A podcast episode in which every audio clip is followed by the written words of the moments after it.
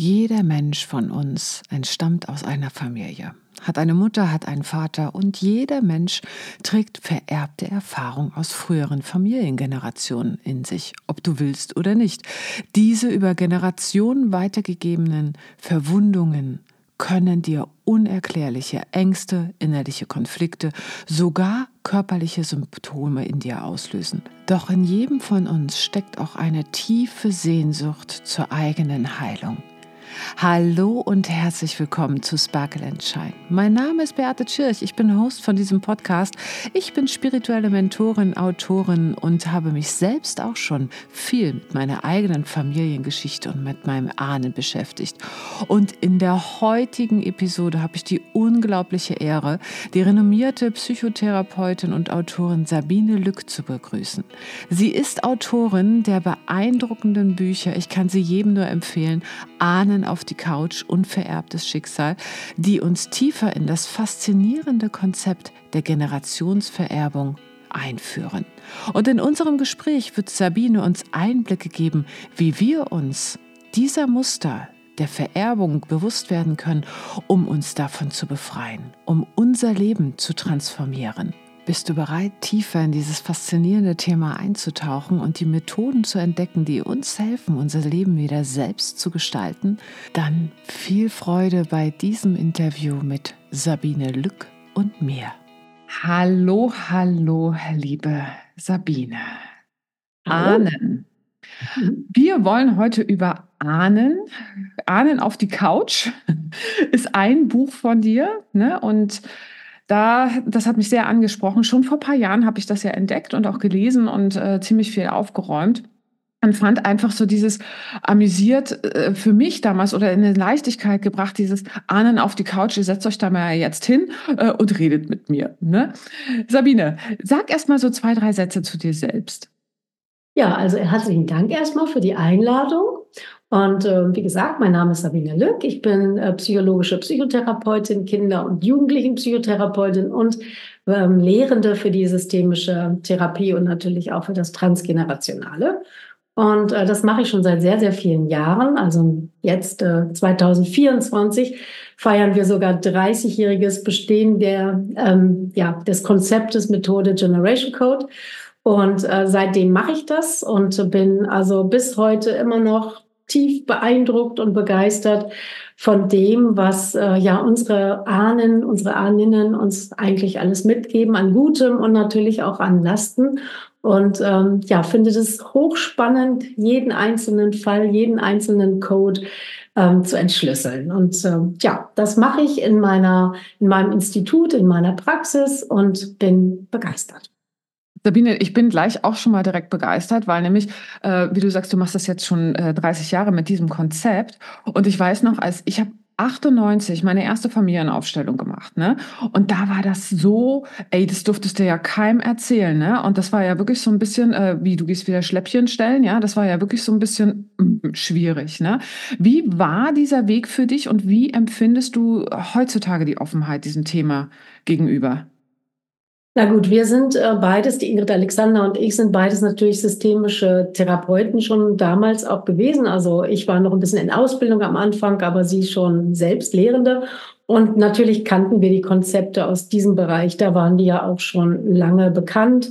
Ähm, der Bosomini Nagy zum Beispiel mit seinen Schuldenkonten über die Generationen, der hatte schon viel in diese Richtung gesagt. Familienstellen, Aufstellen durch Virginia Satir und andere mhm. war auch schon uns sehr bekannt. Aber du hast recht, es war so in der Allgemeinheit noch sehr spooky, vor allen Dingen, wenn wir dann gesagt haben, wir bekommen Dinge mit von unseren Vorfahren, die äh, dann in unserem Leben wirken. Also das war am Anfang für viele Menschen eher so, oh, das so ein bisschen esoterisch politischer Scheiß. So. Ja. Ähm, ja, man hat auch erstmal skeptisch geguckt und äh, ja, mich hat es irgendwie super gefreut, äh, als ich jetzt das zweite Buch geschrieben habe, einfach zu merken, wie viel sich in dieser Zeit getan hat und dass all unsere Ideen, unsere Konzepte, die damals so noch gar nicht verbreitet waren, dass sie sich auch bestätigen, wie zum Beispiel jetzt heutzutage durch das Wissen der Epigenetik und so weiter.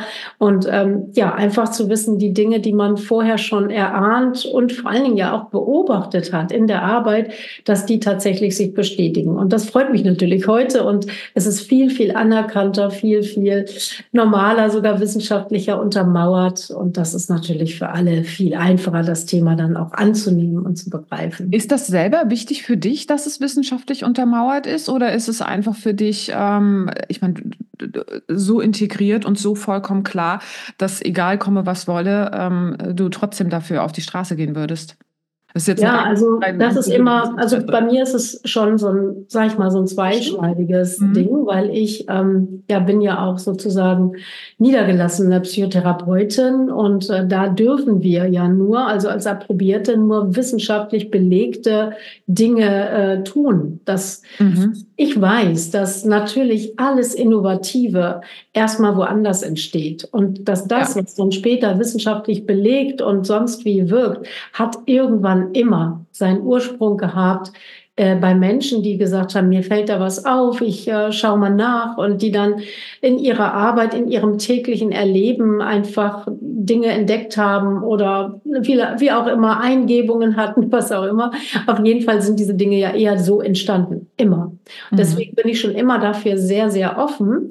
Gleichzeitig weiß ich aber, um auch meinen Berufsstand äh, zu schützen und auch nicht zu schützen, äh, darf ich eben oder muss ich eben auch die Dinge unter untermauern und äh, wissenschaftlich nachgewiesen äh, finden. Also in der systemischen Therapie, die ja inzwischen wissenschaftlich anerkannt und auch Teil des, äh, ja, des Verfahrens ist, wo man halt so Psychotherapieverfahren in, in systemischer Therapie für Erwachsene machen kann, äh, da ist das jetzt sowieso kein Problem. Aber vor 30 Jahren, wie mhm. gesagt, da musste man schon genau aufpassen, was man wo sagt und äh, wie man wo in welchem Bereich äh, seines eigenen Arbeitslebens auch arbeitet. Also das durfte zum Beispiel nie Teil meiner, ähm, ja, meiner Arbeit in der Praxis sein, äh, weil es, wie gesagt, ne, nicht ähm, zu dem Zeitpunkt noch nicht wissenschaftlich das, Da würde ich gerne mal reinhaken, Sabine, weil das finde ich total spannend. Äh, du hast sozusagen deinen Job, deinen Beruf, wo du das machen musst und die Leidenschaft und äh, das äh, persönliche Interesse zieht dich ja, zog dich extrem in diese Sache. Was hat dich gerufen? Ja, das habe ich mich auch schon oft gefragt. Also was mich irgendwann mal total ähm, überwältigt hat fast, ist, als ich alte Bücher bekommen habe von einer Großtante, die meinem Ur Urgroßvater gehörten, der damals nach Afrika ausgewandert war. Das war noch zur Missionarszeit. Und mhm. der hat sich immer über so einen Buchhandel äh, mit dem Schiff lange, lange Wartezeiten Bücher bestellt aus Deutschland. Und diese Bücher hatte sie und dann hat sie mir eins gegeben und da ging es um eine Beobachtung, wie sich Jahreszahlen, Geburtsdaten, Sterbedaten, Krankheiten, wie sich die in den Familien, in den nächsten Generationen ausbreiten. Das war von 37 irgendwie dieses Buch. Ja. Und, ähm, und das hat er gelesen, damit hat er sich beschäftigt und da dachte ich, wow, interessant. Also das ist ein Vorfahre von mir, der eigentlich das, was dann später durch die Anzelin Schützenberger mit ihrem ähm, Oh meine Ahnen Buch äh, nochmal sehr viel fundierter aufgelegt wurde, damit hat er sich schon 37 beschäftigt und äh, vielleicht liegt es doch in den Genen. Aber äh, ansonsten war es tatsächlich so, dass ich äh, in einem Therapiezentrum gearbeitet habe zum damaligen Zeitpunkt mit der Kollegin zusammen, der Ingrid Alexander. Und wir haben äh, mit Menschen, mit Frauen in erster Linie gearbeitet, die äh, mit Essstörungen zu tun hatten. Und ah. dann haben wir äh, irgendwie gesehen, also Symptome verschwinden, den Menschen geht's besser, aber irgendwas fehlt noch. Und gerade bei einer war es dann so, dass sie gesagt hat, ja, also irgendwie, ähm, ja, solange meine Mutter nicht äh, glücklich ist und nicht das für sich in ihrem Leben hat, was äh, ich eigentlich für sie sehe, kann ich eigentlich nicht so richtig glücklich sein. Und dann ist für mich noch nicht das ganze Glück da. Und dem sind wir dann weiter nachgegangen und kamen dann eben auf das Thema den Glanz im Auge der Eltern finden und sehen wollen. Und das haben wir dann überall entdeckt, dass also eigentlich jeder oh, Mensch ja. diesen, diesen Drang verspürt, diesen Glanz im Auge der Eltern zu sehen und eben, dass, dass ich das selber ja erreichen konnte, dass ich sie glücklich machen kann. Und so kamen wir auf die Liebe des Kindes und diesen Treuevertrag, den Treuevertrag, der sozusagen die Grundlage unserer Arbeit bietet und auch sozusagen unsere Entdeckung ist, nämlich dass nicht nur alles sozusagen von hinten kommt, also die Vorfahren geben irgendwie ihre Lasten, ihre Päckchen, alles an uns weiter, sondern dass es noch etwas Zweites gibt, nämlich den Heilungsimpuls des Kindes, der, äh, der sozusagen auch greift und der auch Einfluss hat und der das eigene Leben und die eigene Identitätsentwicklung maßgeblich beeinflusst. Und das äh, war dann auch etwas, was mich so richtig in der Tiefe gepackt hat und was wir dann immer weiterentwickelt haben, bis das Konzept dann entstanden ist, was wir auch immer noch weiterentwickeln. Ich finde es gerade total spannend, dass du ausgerechnet die Geschichte von zwar von einer anderen Frau mhm. erzählst, die meine eigene ist. Weil ah, ich hatte eine Essstörung und es war immer das Thema, dass ich mich quasi für meine Mutter geschämt habe ja, und ich immer gedacht habe, Mensch, wenn meine Mama, wenn die mal erkennt, wie toll sie ist und was sie alles machen könnte aus ihrem Leben und, und ähm, wie viel Potenzial da ist, dann erst kann ich meinen Weg gehen. Das war immer, das war so mhm. in meinem Kopf verankert, ne? Und das äh, ging ja dann über etliche Jahre, ja, dieses Thema. Mhm. So spannend, so, so spannend.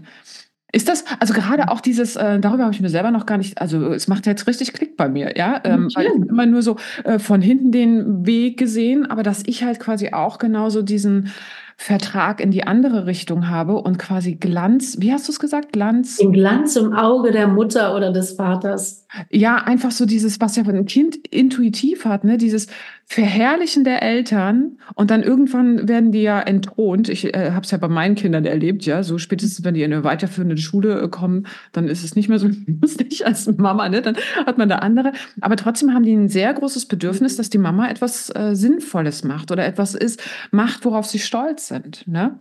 Genau, also diese Liebe bleibt natürlich das Leben lang. Ne? Natürlich ja. haben wir unsere Entwicklung und wir lösen uns und äh, wenn alles gut läuft, das klingt ja eher super, ne? wenn die sich dann auch für andere interessieren. Ähm, ja dann äh, kann man ja sich freuen als Mutter, hat man alles richtig gemacht. Aber äh, diese tiefe Liebe für die Eltern bleibt. Also selbst bei Menschen, die zu mir kommen, die zerrüttete Verhältnisse mit ihren Eltern haben, entdecken dann in ihrer Arbeit diese tiefe Liebe des Kindes, die immer noch da ist und die, glaube ich, bis zum Schluss bleibt. Und man sagt ja auch immer, ne, das Erste, äh, was ein Kind irgendwie fühlt oder sagen kann, ist Mama oder Papa. Und das letzte Wort ist eben äh, laut äh, Menschen, die Sterbebegleitung machen, auch eben oft der Ruf nochmal nach Mama. Also die Mutter, der Vater, die Bindungspersonen bleiben einfach die wichtigsten und sind für die Kinder gleich am Anfang ihres Lebens einfach die Welt.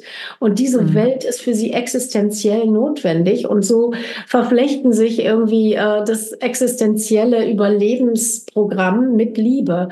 Also das äh, durch die Bindung und all das, was die Natur sich dann ja auch ausgedacht hat, was unser Überleben dann sichern soll, dass wir Menschen haben, die sich um uns kümmern, solange wir das noch nicht können, die schweißt uns irgendwie zusammen und es scheint eben noch viel, viel mehr dazu zu gehören.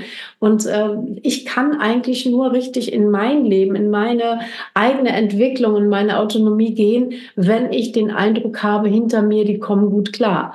Und äh, das ist natürlich nie der Fall. Also wie du schon sagtest, es gibt auch immer noch ganz viel zu tun, selbst wenn man schon viel an sich gearbeitet hat. Aber ja, es äh, ist natürlich auch viel Leid, was wir mitbekommen. Und es geht ja nicht nur über unsere Eltern, sondern eben, die waren ja auch mal Kinder. Auch die haben so einen ja. Treuevertrag und auch deren äh, Eltern wieder. So ist dann diese ganze Kette. Deswegen nennen wir das auch Generation Code, also wie so ein ja. Zahnschloss, das sich zusammensetzt aus diesen ganz vielen verschiedenen Schicksalen und dieser ganz besonderen Art, wie sie sich dann nach vorne weitergibt.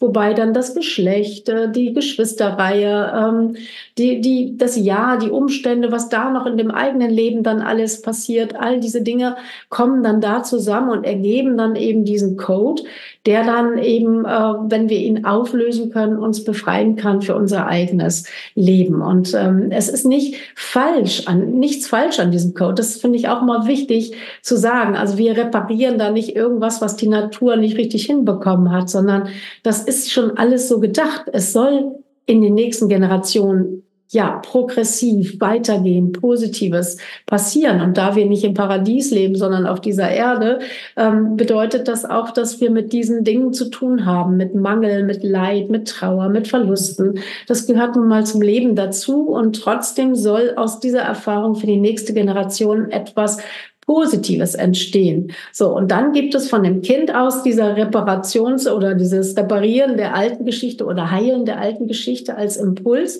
Und ähm, wenn wir da hingehen und schauen, was kann man da tun, weil ich, das Kind kann ja nicht wirklich die Eltern, sage ich mal, maßgeblich heilen. Natürlich Unsere Kinder heilen uns auf jeden Fall. Mhm. Und sie bringen ganz viele Themen auf und sie bringen uns zum Reflektieren. Sie bringen uns auf jeden Fall ein Stück weiter. Aber sie können ja nicht wirklich ein altes Trauma oder ein altes Drama auflösen. Das können sie nicht. Nee. Na, über viele Generationen wird es dann besser. Na, aber die haben ja eine ganz andere Lebenssituation. Von daher passt das irgendwie alles nicht. Von daher macht es Sinn, hinzugehen und zu schauen, was war denn da los?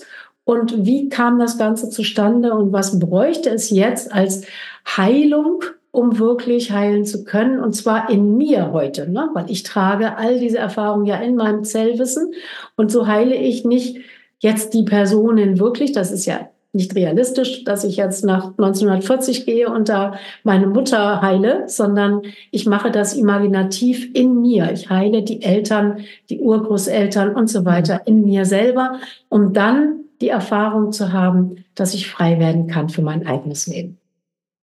Ja, total schön, total schön. Was sind denn so, ähm, hattest du auch mal schon so Überraschungseier, wo quasi, äh, bei mir war es lange Zeit so total diffus, ne? dass ich überhaupt nicht wusste, wo kommt denn das her, wo kommt denn das her, wo kommt denn das her, bis, äh, bis man dann entdeckt hat, okay, Urgroßmutter äh, siebten Grades, was weiß ich, ja, also lange, lange mhm. her, hatte dann das und das Thema. Ähm, Hattest du da auch schon mal so Überraschungen, dass, äh, oder dass die Menschen dann auch überrascht waren, von aus welcher Ecke das dann kam?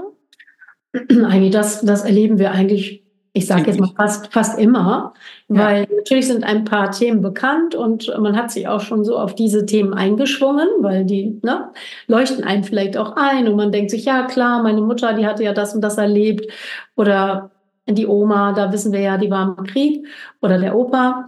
Mhm. Ähm, aber was dann die Menschen einerseits überrascht, aber andererseits im gleichen Moment auch total bekannt sich anfühlt, ist die Verbundenheit mit ganz bestimmten Vorfahren. Also nicht selten habe ich das, dass ich äh, wenn wir dann, wir, wir machen dann zum Beispiel so eine Ahnenaufstellung, wo wir wirklich die einzelnen Ahnen nochmal vorstellen und die äh, Personen, die dann als Rollenspieler in diese Rollen gehen, nochmal sich einfühlen, wie sich das eigentlich angefühlt hat für diese Person.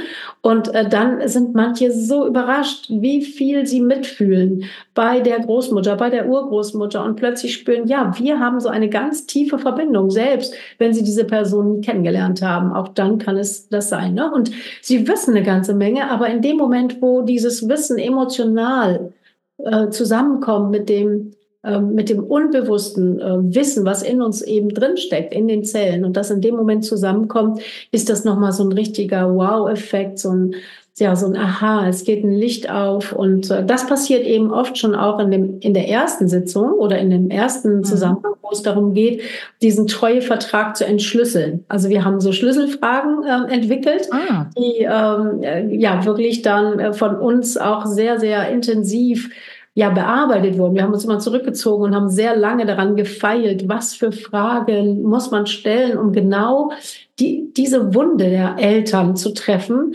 äh, auf deren Punkt ja sozusagen der Treuevertrag mündet. Weil natürlich erleben wir an vielen Stellen, dass wir zum Beispiel unsere Mutter, unseren Vater überrunden können, dass wir Dinge besser machen als sie. Aber es gibt ganz bestimmte Punkte, wo wir den Glücksrahmen nicht überschreiten dürfen. Und genau da mhm. ist natürlich dann der entscheidende Punkt, der mich mein ganzes Leben lang beeinflussen wird. Und das ist eben diese große Wunde. Und die Wunde der Eltern hängt eben auch oft mit der Familienwunde, also mit den Wunden ihrer Eltern zusammen. Und äh, dann haben wir dazu diese Schlüsselfragen entdeckt und oft ist schon nach dieser ersten Arbeit, wo dann der das Überrundungsverbot, das Treuegebot rausgearbeitet wird, da ist dann oft schon so ein tiefer Aha-Effekt und so ein plötzliches Gefühl, ja, das wusste ich irgendwie schon, aber jetzt ist es nochmal so auf den Punkt gebracht und so ähm, deutlich und so fokussiert, dass man damit dann sehr viel anfangen kann. Ja, äh, was ich auch so beeindruckend äh, fand damals äh, oder in, in den verschiedenen Runden, die ich gemacht habe, dieses, man muss gar nichts über die Ur-Ur-Ur-Großmutter wissen. Ne? Sondern es ist dann trotzdem plötzlich, du stehst dann quasi vor der und, und die Bindung ist sofort da. Genau. Also ich, ja? ich bin immer für beides, weil ich auch. Aber manchmal weiß man es ja auch nicht, ne? Also, in meinem Buch, ne, Vererbte ja. Schicksal, da biete ich ja, ja, auch so ganz viele Anleitungen, wie kann man an dieses Wissen noch geraten? Also wie kann man das noch in sich, aber auch natürlich durch die Familie, die noch was beantworten kann, wie kann man das da auch noch mal wachrufen? Ähm, also einmal deshalb, weil es schon beeindruckend ist, wirklich zu verstehen, wie diese verschiedenen Ereignisse in den verschiedenen Generationen sich verknüpfen und wie sie sich zum Beispiel wiederholen oder wie sie Sinn machen. Und da ist es immer doch schön, wenn man Dinge weiß. Aber nicht jeder weiß diese Dinge. Ja. Und manchmal wissen wir es noch bis zur Oma, aber dann nicht mehr bei den Urgroßeltern und schon gar nicht bei den Ururgroßeltern. Das ist sehr, sehr unterschiedlich. Es gibt ja auch Menschen, die in Pflegefamilien groß geworden sind oder adoptiert wurden. Und die können, wie du es sagst, tatsächlich einfach schon viel erfahren durch diese Positionen, also in, durch das Einfühlen in die Rollen. Da kann man ganz viel Wissen in sich wachrufen. Und was eben auch wunderbar ist, ist, wenn man einfach ein paar Fakten und Daten hat, wie zum Beispiel Geburtsdaten, wo die gelebt haben, wann die gelebt haben und ähm, vielleicht sogar noch, woran sie gestorben sind. Also diese Daten gibt's ja oft noch oder man kann sie auch aufrufen. Man, es gibt ja auch Kirchenbücher und ähm, Stellen, wo man auch Nachforschungen machen kann. Und dann kann man mit diesen Fakten, mit diesen Daten auch schon eine ganze Menge verstehen äh, über die Lebenssituation, in der unsere Vorfahren waren. Aber wie gesagt, auch das, was du sagst, dass man einfach in diesen Positionen bestimmte Gefühle hat, bestimmte Themen einfach spürt und das dann eben auch sehr bedeutsam ist, das zu fühlen, wie sich das nach vorne weitergegeben hat. Mhm. Ich kann dir ein, ein äh, Beispiel aus mir nochmal geben. Ähm auch schon, äh, meine Tochter wird jetzt 17, also 18 Jahre her, genau. Ich war mit meiner zweiten Tochter schwanger und es war äh, für mich das zweite Kind. Ich hatte aber, äh, mein damaliger Mann hatte ein erstes Kind mitgebracht in die mhm. Ehe. Ne? Also wir hatten schon zwei. So, und ich hatte immer so ein ganz diffuses, ich bin durchgedreht, die ganze Schwangerschaft über, hatte ich das Gefühl, es ist kein Platz für dieses Kind, es ist kein Platz für dieses Kind. Es kann, und ich kam auch überhaupt nicht dazu, ja, äh, die Monate schritten voran, ja, war dann schon achter Monat schwanger und ich hatte noch kein Bettchen, keine Klamotten, kein gar nichts. Ich hatte nichts, ne? Und ich hatte immer dieses Gefühl, es ist kein Platz für dieses Kind. Und dann habe ich mir gedacht, so, also jetzt reicht's, ich muss jetzt mal was machen. Und bin damals äh, hochschwanger, ja, auch nochmal ähm, zu einer Aufstellung gegangen. Und dann kam raus, total spannend, dass sowohl mein, also mein äh, damaliger Mann, da hatte die Mutter ihr drittes Kind als Fehlgeburt. Und mhm. meine Mutter hatte auch das dritte Kind als Fehlgeburt. Und ich habe dann gespürt, hier, das wird ja nichts mit dem dritten Kind. Das fand ich so beeindruckend ja, in dem Moment. Ja. Genau, dass das noch sozusagen äh, in dir sitzt. Und wie ja. gesagt, ähm, das wievielte warst du?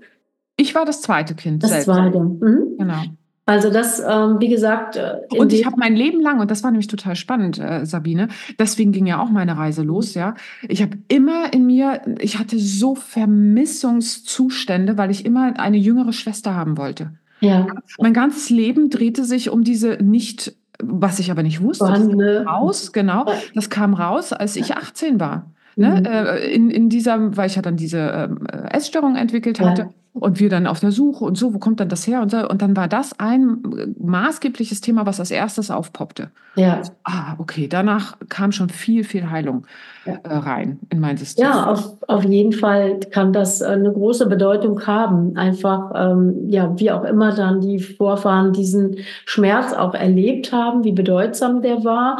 Und ich vermute fast mal, dass es schon davor vielleicht irgendwie eine noch, äh, noch bedrückendere Situation gab, dass vielleicht ein drittes Kind zum Beispiel aus Grund auf Hunger, also es klingt für mich so ein bisschen nach, es könnte sein, dass irgendwann mal äh, zu wenig da war, irgendwie ein Mangel da war und vielleicht mhm. ein Kind ein letztes, ein drittes Kind nicht mehr satt geworden ist oder dass man sich vielleicht von dem sogar getrennt hat. Ne? Sowas gab es früher. Da hat man Kinder ja, weggegeben, wenn man so arm war und äh, die Möglichkeiten so schlecht waren, dass man diese Kinder nicht mehr, also dass wirklich kein Platz für dieses Kind war.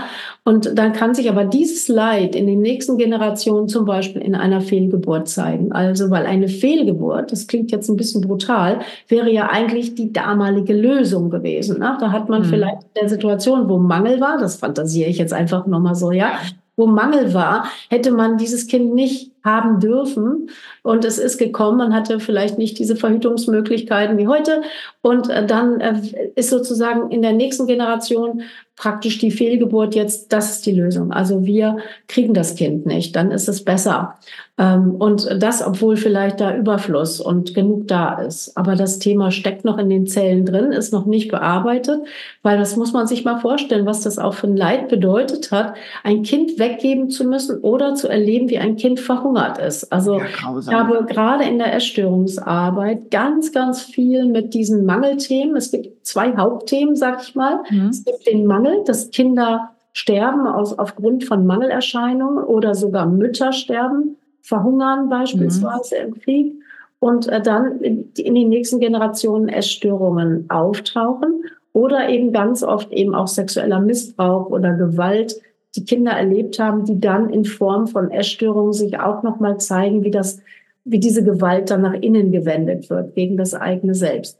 Ähm, aber wie gesagt, gerade wenn es um Mangel geht, kann das eben auch ganz, ganz oft über viele, viele Generationen weiter im Körper stecken, der dann immer noch versucht, dieses Thema rein körperlich irgendwie zu heilen. Also das Symptom ist eigentlich ein Heilungsversuch nach ja. hinten. Ne? Ja, ja, genau. Ja. Wem, also würde, also am liebsten hätte ich ja, also vielleicht äh, sagst du auch, ja, äh, dafür wäre ich auch, das würde mich jetzt mal interessieren. Am liebsten hätte ich, dass das bitte schon in der Schule können, können wir mal in der Schule schon aufräumen ja. mit den äh, Geschichten? Also ich äh, biete ja Weiterbildung an und ein großes, großes Anliegen war mir immer nicht nur die Arbeit nach hinten zu machen, wenn wir erwachsen sind und äh, mhm. nach hinten schauen und sagen, oh, jetzt muss das ganze Paket erstmal auflösen, sondern dass wir vielleicht im Hier und Jetzt, wo ja diese Verträge geschlossen werden, wo sie entstehen, wenn das Kind noch in der Familie lebt, dass man da schon irgendwie eingreifen kann und die Dinge schon mal verändern kann. Also nicht nur das Wissen darüber, sondern eben auch aktiv was kann ich tun als Mutter, als Vater? Ähm, wo sind hier die Treueverträge? Was gebe ich da weiter? Und äh, da habe ich eine äh, Weiterbildung eben extra dafür entwickelt, für Pädagogen, für Therapeuten, für Berater, die mit Kindern, mit Familien arbeiten und die genau dieses Wissen dahin bringen soll. Und das ist eigentlich das, was du sagst, ne? dass man schon in den Familien wirklich begreift, welche Macht das hat, dass das, was ich von hinten mitbekommen habe und das, was ich selber vielleicht als Mangel erlebt habe, dass ich da unbedingt nach vorne das weiter in dem Sinne gut machen möchte. Also es soll besser sein vorne und genau mhm. dann gebe ich aber meistens die Wunde mit. Und genau an der Stelle begreifen das natürlich die meisten Eltern gar nicht, dass sie in dem Moment, wo sie es so viel besser machen wollen, eigentlich auch das Leid gleichzeitig mitgeben. Naja. Und äh, das dann eben aufzulösen und mit Kindern und Eltern zusammen eben schauen, was können sie anders machen, was können sie besser machen und an welchen Stellen brauchen sie Unterstützung. Vielleicht nur so als kleines Beispiel. Ne? Also wenn es in der Vergangenheit das Thema Verlust eine sehr große Rolle gespielt hat, dann kann es sein, dass in der weiteren, in den weiteren Familien, in den weiteren Generationen eben ähm, gesunde Trennungserfahrung ein Problem ist, weil Trennung ganz, ganz schmerzhaft erlebt wurde oder vielleicht Eltern dann ganz doll ihre Kinder an sich gebunden haben und das läuft dann eben weiter. Und in den nächsten Generationen finden wir dann Kinder, die ängstlich sind, die, die, die ganz schlimme ähm, Heimwehgeschichten haben, die sich nicht gut lösen können von der Familie, die schon nicht in, gut im Kindergarten gehen können, aber dann auch später nicht auf Klassenfahrten und so weiter. Und ähm, wenn wir da in die Tiefe gehen, sehen wir, ah, okay, der Ursprung liegt eigentlich in so einer traumatischen Erfahrung der Großmutter, Urgroßmutter. Mhm. Und das hat sich dann über die Bindungsmuster und so weiter ähm, weiter nach vorne getragen. Und dann können wir aber hier in dieser Familie einerseits dieses Wissen aufarbeiten. Das mache ich dann meistens mit den Eltern. Ne? Mhm. Je nachdem, wenn es zu traumatisch ist, dann ist es natürlich nicht der Stoff, den die Kinder erleben sollen. Aber wenn sie das auch so verstehen können, dann natürlich auch. Und dann geht es halt darum, was brauchen diese Eltern jetzt, um dieses, was sie nicht selber gut lernen konnten, aber jetzt umsetzen zu können. Also, dass sie ihre eigene Kindheit nochmal reflektieren, dass sie ihre elterlich, ihr elterliches Verhalten nochmal überprüfen und dann neue Dinge lernen. Also zum Beispiel, wie unterstütze ich eigentlich ein Kind darin, wenn es ähm, Trennungsangst hat, damit es sich traut, zum Beispiel auch mal irgendwo ja. zu schlafen ne? und so weiter. Also so ganz praktisch im Hier und Jetzt verbunden mit dieser Reflexion und der Aufarbeitung der Geschichte. Und das ist einfach ein ganz, ganz wunderbares Projekt, das ich wirklich in die Welt geben möchte und wo ich sehr, sehr hoffe, dass ganz viele Menschen auch jetzt vielleicht durch deinen Podcast äh, sich angeregt fühlen, auch äh, Interesse haben an dieser Weiterbildung und die machen, weil das gibt es einfach noch zu wenig. Ja, definitiv. Wann kommen die Menschen meistens zu dir, Sabine? Wenn die äh, schon, äh, ähm, wenn das Leid so groß ist, wenn sie äh, quasi, wenn die so an der Grenze für sich sind, oder kommen auch viele, die einfach sagen, mich interessiert das, ich möchte es besser machen für meine Kinder? Dann. Also das ist wirklich ganz, ganz unterschiedlich. Ne? Es kommen wirklich Menschen, die, die äh, Symptome haben, die sehr, sehr tiefgreifend und schwerwiegend sind. Es kommen aber auch Menschen, die einfach sagen, ja, irgendwie komme ich immer wieder an dieselben Themen und es geht nicht weiter und äh, es ist irgendwie, ja, was habe ich schon alles versucht und immer noch ist das hartnäckig da. Und es kommen eben auch vermehrt, und darüber freue ich mich sehr, Eltern, die sagen, oh, ich will das nicht weitergeben an meine Kinder. Ich komme eigentlich erstmal für meine Kinder. Dann müssen wir natürlich nochmal zusammenschauen, dass sie auch für sich kommen müssen, weil sie können natürlich ganz viel für ihre Kinder verändern, aber sie müssen auch bereit sein, sich selber natürlich mit einzubringen und nicht nur dass man an den Kindern irgendwie schraubt. Ähm, ja, und da freue ich mich aber sehr. Ne? Also das hat sich in den letzten Jahren wirklich verändert und viele Eltern sind da offen und neugierig und wollen das für ihre Kinder klären. Ja, ja, das ist ja eh meistens so ein Thema. Ich habe das ja selber damals gemerkt, dass meine Kinder auf die Welt kamen. Das hat so viel geheilt.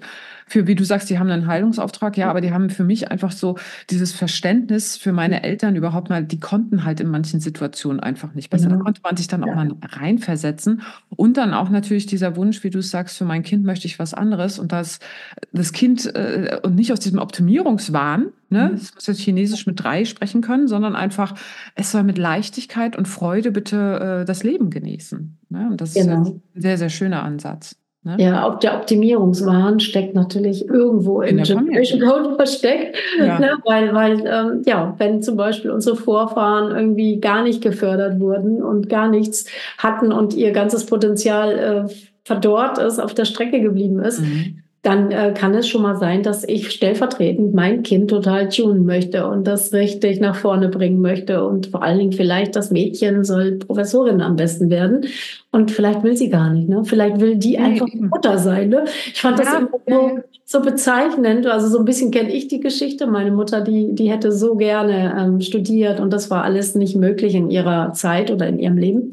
Und ähm, ich habe mich, glaube ich, beruflich voll entwickelt. Also mehr geht, glaube ich, gar nicht. Mhm. Und ähm, ja, und irgendwann sagte meine Tochter mal zu mir, da habe ich wirklich, ähm, was ich nicht oft getan habe, muss ich zugeben, gekocht. Das hat immer der Vater gemacht. Also ich habe ähm, selten gekocht, aber ich habe dann irgendwann mal so richtig so, war damals noch so, jetzt ist sie Veganerin, einen Braten gemacht. so richtig. Und hatte mir eine Schürze umgebunden. Ja. Da saß meine Tochter, da war sie, glaube ich, so neun. Und saß sie so und guckte mich so verliebt an und sagte, du siehst aus wie eine richtige Mutter. Danke. Und das hat so gesessen. Ja. Ich habe sie echt entgeistert angeguckt, aber sie war so richtig versunken und da wurde mir klar, wow, ne? Ich denke, das Tolle ist ja, Frau verwirklicht sich, macht Karriere, geht raus. Und ähm, ja, und sie vermisst vielleicht das, was ich sehr, sehr hatte. Ich hatte eine ganz oder habe immer noch eine liebevolle Mutter, die äh, wirklich in ihrem Muttersein total aufgegangen ist und gebend und äh, versorgend und so. Und äh, das hat sie vielleicht ein bisschen vermisst, weil ich dann das andere extrem gemacht habe. Und, ähm, und so passiert es uns. Ne? So passiert und, es uns. Wenn wir es besser machen wollen nach vorne, genau. verpassen wir das ein oder andere, was dieses Kind vielleicht wirklich braucht. Genau. Und das ist, glaube ich, der Konflikt, den jetzt gerade die ganzen 30 bis 35-Jährigen irgendwie haben. So dieses, da kommt diese massive äh, Feminismuswelle von, äh, von deren Müttern dann hoch. Ne? Und sie selber wollen vielleicht erstmal sich setzen und, und in Ruhe dieses versorgende äh, Mutter in dieser Rolle, dieses auch mal ausprobieren für sich und schaffen das aber überhaupt gar nicht. Das beobachte ich so sehr mit den äh, ja. Frauen, mit denen ich zusammenarbeite, dass sie in einem mega Konflikt sind und ich so, entspann dich doch mal erstmal, ne? Ja. Genau, das ist absolut wahr. Und ja natürlich gibt es da viel zu, zu sagen, was sich ja. da ändern müsste an unserer in unserer politischen oder gesellschaftlichen ja. äh, Situation, ähm, dass wir nicht, wir können nicht Frauen dazu bringen, irgendwie genauso wie die Männer im Berufsleben zu stehen, aber die Bedingungen dafür nicht schaffen. Ne? Das äh, mhm. geht natürlich überhaupt nicht und es darf ja nicht auf Kosten der Kinder am Ende gehen. Genau. Und also da gibt es noch viel zu äh, tun, glaube ich, an der Stelle.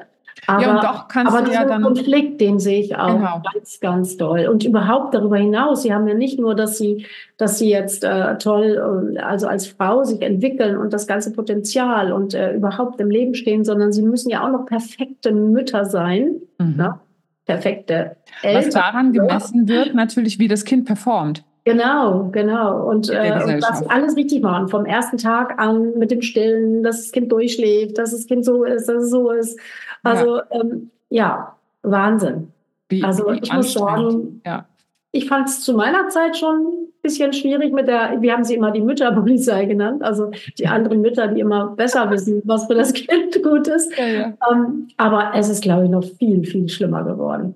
Und äh, da beneide ich die heutige Generation auf jeden Fall nicht, weil äh, ja, das ist und es ist natürlich wahr. Es ist ein ganz, eine ganz besondere Zeit. Ne? Die ersten zwei Lebensjahre sind so bedeutsam. Das weiß man natürlich heute. Mhm. Und gerade da sich dann einfach die Zeit zu nehmen und in sich hineinzuhören und wieder auf die Intuition zu hören. Was spüre ich eigentlich? Weil letztendlich hat die Natur ja auch ganz viel mitgegeben, dass wir ein Gefühl dafür haben, was gut ist. Ne? Sei es schon als Schwangere oder unter der ja, Geburt, mehr ja. auf uns und unsere Intuition zu hören und uns nicht so viel von außen sagen zu lassen. Und ich kenne so viele, die einfach in der ersten Zeit, wenn das Kind da ist, einfach spüren, ich will gerne bei dem Kind bleiben. Ich möchte das. Ich spüre da so eine Bindung und ich will jetzt gar nicht schon nach sechs Wochen oder acht Wochen wieder arbeiten. Und ähm, ja, diese Freiheit zu haben und nicht zu sagen, oh, dann ist das jetzt hier gleich alles konservativ und kommt in eine bestimmte Ecke ähm, und ist ne, Feminismus feindlich oder so, sondern einfach auch ja, es ist ja eher im Gegenteil äh, heutzutage, wenn du dann dich dafür ja. entscheidest, weil diese riesen Emotionswelle, also sorry, die kommt, ja, also ja, definitiv genau. kommt die, ne? Und dann liegt dieser kleine Wurm äh, äh, auf dir und, und, und, du bist so überschäumt von Liebe und allem und hast überhaupt gar kein Interesse daran, dass das auch nur eine Sekunde ohne dich äh, irgendwo anders ist, ja. Ne? Und dann hast du aber dieses draußen, äh, ja, aber du musst jetzt arbeiten, du musst jetzt arbeiten, ne? Und das ist so, ah, das ist, äh, und da kann aber jeder wieder für sich selber ansetzen und wenn wenn er diesen Konflikt in sich spürt, hingucken. Ja, auf jeden Fall, unbedingt. Wenigstens das, wenn wir die Politik schon nicht verändern können, aber das können wir tun. Genau, und, äh, und damit verändern wir vielleicht auch irgendwann die Politik, ja. ne, natürlich, indem das auch von uns ausgeht und wir einfach andere Bedürfnisse äußern und zeigen. Und wir können es jedenfalls hoffen. Mhm. Ja, auf jeden Fall ein sehr, sehr wichtiges Thema und äh, das liegt mir auch sehr am Herzen. Also nicht mehr, nicht nur rückwirkend zu verändern, sondern eben auch wirklich, was bedeutet das jetzt für uns nach vorne? Also ich finde auch einen weiteren Aspekt noch so wichtig, den ich äh, irgendwie am Ende des Buches nochmal aufgegriffen habe, nämlich mit diesem Wissen, was in der Vergangenheit eigentlich hätte alles anders sein müssen, damit sich die Menschen gesund entwickeln können und diese Verträge, die so nach hinten ziehen und die so einschränken, nicht notwendig gewesen wären, da dieses ganze Wissen zu nutzen für die Zukunft. Ne? Weil wenn wir uns mhm. heute umschauen, es ist so gruselig, aber wir befinden uns ja jetzt gerade so ja in den 1930er Jahren irgendwie gefühlt. Also ja. alles spitzt sich gerade wieder so zu, Dinge passieren, äh, der Rechtsruck, wie auch immer, die ganzen Konflikte in der Welt, ähm, die Herrscher überall, die auch wieder sehr, sehr konservativ und in Richtung Diktator und so weiter ja gehen, ganz deutlich. Und die Menschen, die das eben mitmachen. Mhm. Und wenn ich zum Beispiel arbeite und wir gucken, was hätte anders sein müssen in der Vergangenheit und dann zum Beispiel klar wird, man hätte keinen Hitler wählen dürfen, beispielsweise, wie viel mhm. Leid wäre uns erspart gewesen, ähm, dann äh, ja, müssen die Menschen irgendwie gucken, wie ist das für sie vorstellbar. Ne? Manche können einfach sagen, ach, es hätte keinen Krieg gegeben, aber ja. andere müssen dann richtig daran feilen, was hätte denn passieren müssen, dass niemand so einen Menschen gewählt hätte. Und diese Frage finde ich so spannend, auch heute. Was müsste denn jetzt passieren, damit wir eben nicht diesen Rechtsruck haben und äh, dass wir irgendwie schauen, äh, was können wir denn tun, damit wir nicht wieder diese falschen Entscheidungen treffen, sondern die Demokratie schützen, die wir uns so schwer erarbeitet haben. Und ähm, ja, diese Fragen wirklich ernster nehmen und nicht nur einfach, oh Gott, ja, jetzt ist diese Situation Zeitenwende und ähm, und alle sind wie Ja, aber dann schieben ja alle immer nur weg. Ne? Alle so, so ja, ja, das machen die anderen, die anderen, die anderen oder dann sitzt die Politiker oder keine Ahnung was. Und ich sitze einfach nur da und äh, ist halt jetzt so. Ne? Ich lebe in einer schlimmen Zeit. Nee, lebst du nicht. Genau. Hast, du hast immer noch ganz schön viel in der Hand. Was mir dabei gerade einfällt, kann man eigentlich auch Länder aufstellen? Oder, oder, oder ja. ja, ne? Also ähm, ähm, jetzt kommt es ein bisschen drauf an natürlich, äh, welche Art der Aufstellung du damit meinst. Äh, keine Ahnung, aber äh, jetzt eigentlich könnte man doch äh, so mhm. generationsübergreifend auch, äh, es war jetzt einfach nur ein schöner mhm. Gedanke, ob, ob äh, so eine Arbeit, du kannst ja mal forschen, interessant wäre, ob sich dann was tut. Ähm, wenn du jetzt zum Beispiel in, in einem Land in verschiedenen Epochen meinetwegen oder Jahren, ja. meinst du wirklich meinetwegen Nee, erstmal nur ein, ein Land für sich in, in, in, innerhalb seiner eigenen Geschichte äh, da mal reingucken, um dann zu gucken. Äh, ja, das wäre, wäre vielleicht eher so eine, so eine kollektive Arbeit. Es ja, genau. ist wirklich ja so, dass wenn jemand einzeln arbeitet, das sehr, sehr oft ähm, natürlich auch Heimat oder ne, so etwas eine Rolle spielt, dann wird natürlich zum Beispiel die Heimat, aus der man fliehen musste, aufgestellt.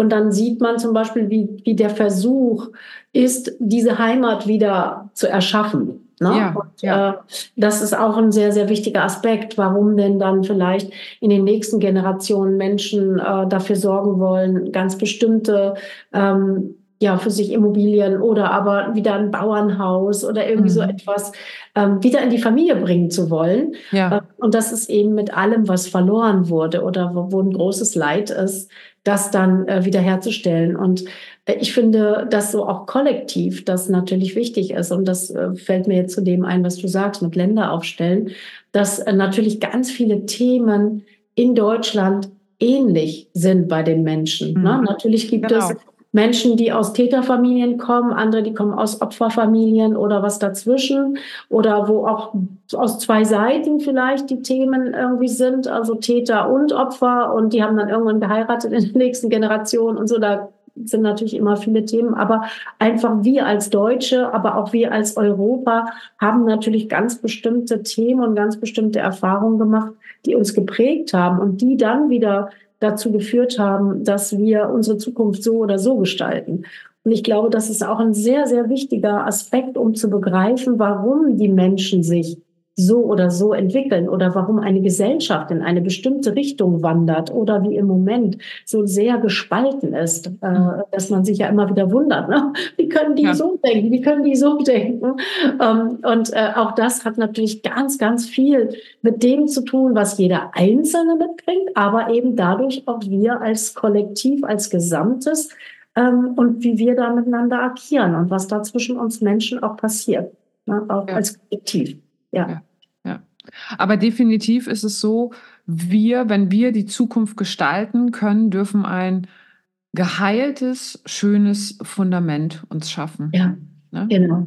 Und dafür ist jeder ähm, äh, selber verantwortlich dann ja. äh, selbst. Ne? Ähm, gehst du auf den bröckligen Stein deiner Vergangenheit weiter, weil du sie halt immer benutzt hast, oder sagst du so, äh, wir gucken jetzt mal, wo die bröckligen Steine herkommen und dann schaffen wir uns einen Weg der genau. nicht ist. Das ja. ist irgendwie total schön. Sabine, wo ja. finden wir dich? Erzähl, also du hast welche Bücher geschrieben? Die verlinken wir dann unten. Genau, ich habe äh, zwei Bücher geschrieben. Das erste äh, Ahn auf die Couch mit der Ingrid Alexander zusammen. Dann ähm, Vererbtes Schicksal. Das ist das Buch von 2023. Und äh, dann habe ich eben noch äh, Therapie-Kartensets für die, die jetzt im therapeutischen Bereich vielleicht arbeiten, äh, über Belz Verlag. Das nennt sich transgenerationale Therapie. Das sind 75 Karten, sehr schön. Die Arbeit, äh, die man transgenerational dann machen kann mit seinen äh, Klienten oder Patientinnen.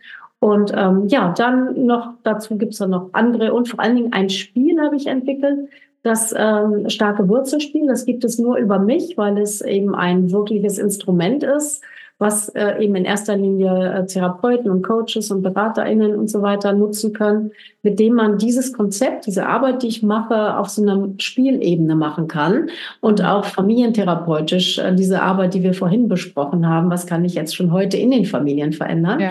machen kann. Also ein ganz großartiges äh, Spiel ist das geworden. Das war mir vorher gar nicht so klar. Und äh, das äh, verkaufe ich eben mit einer Spieleschulung zusammen, weil man da drin dann auch wirklich geschult werden muss. Das ist wirklich ein Skalpell, sage ich immer. Und die Wunden ja. sind damit sehr schnell erreicht. Und deswegen muss man damit sehr sorgsam umgehen.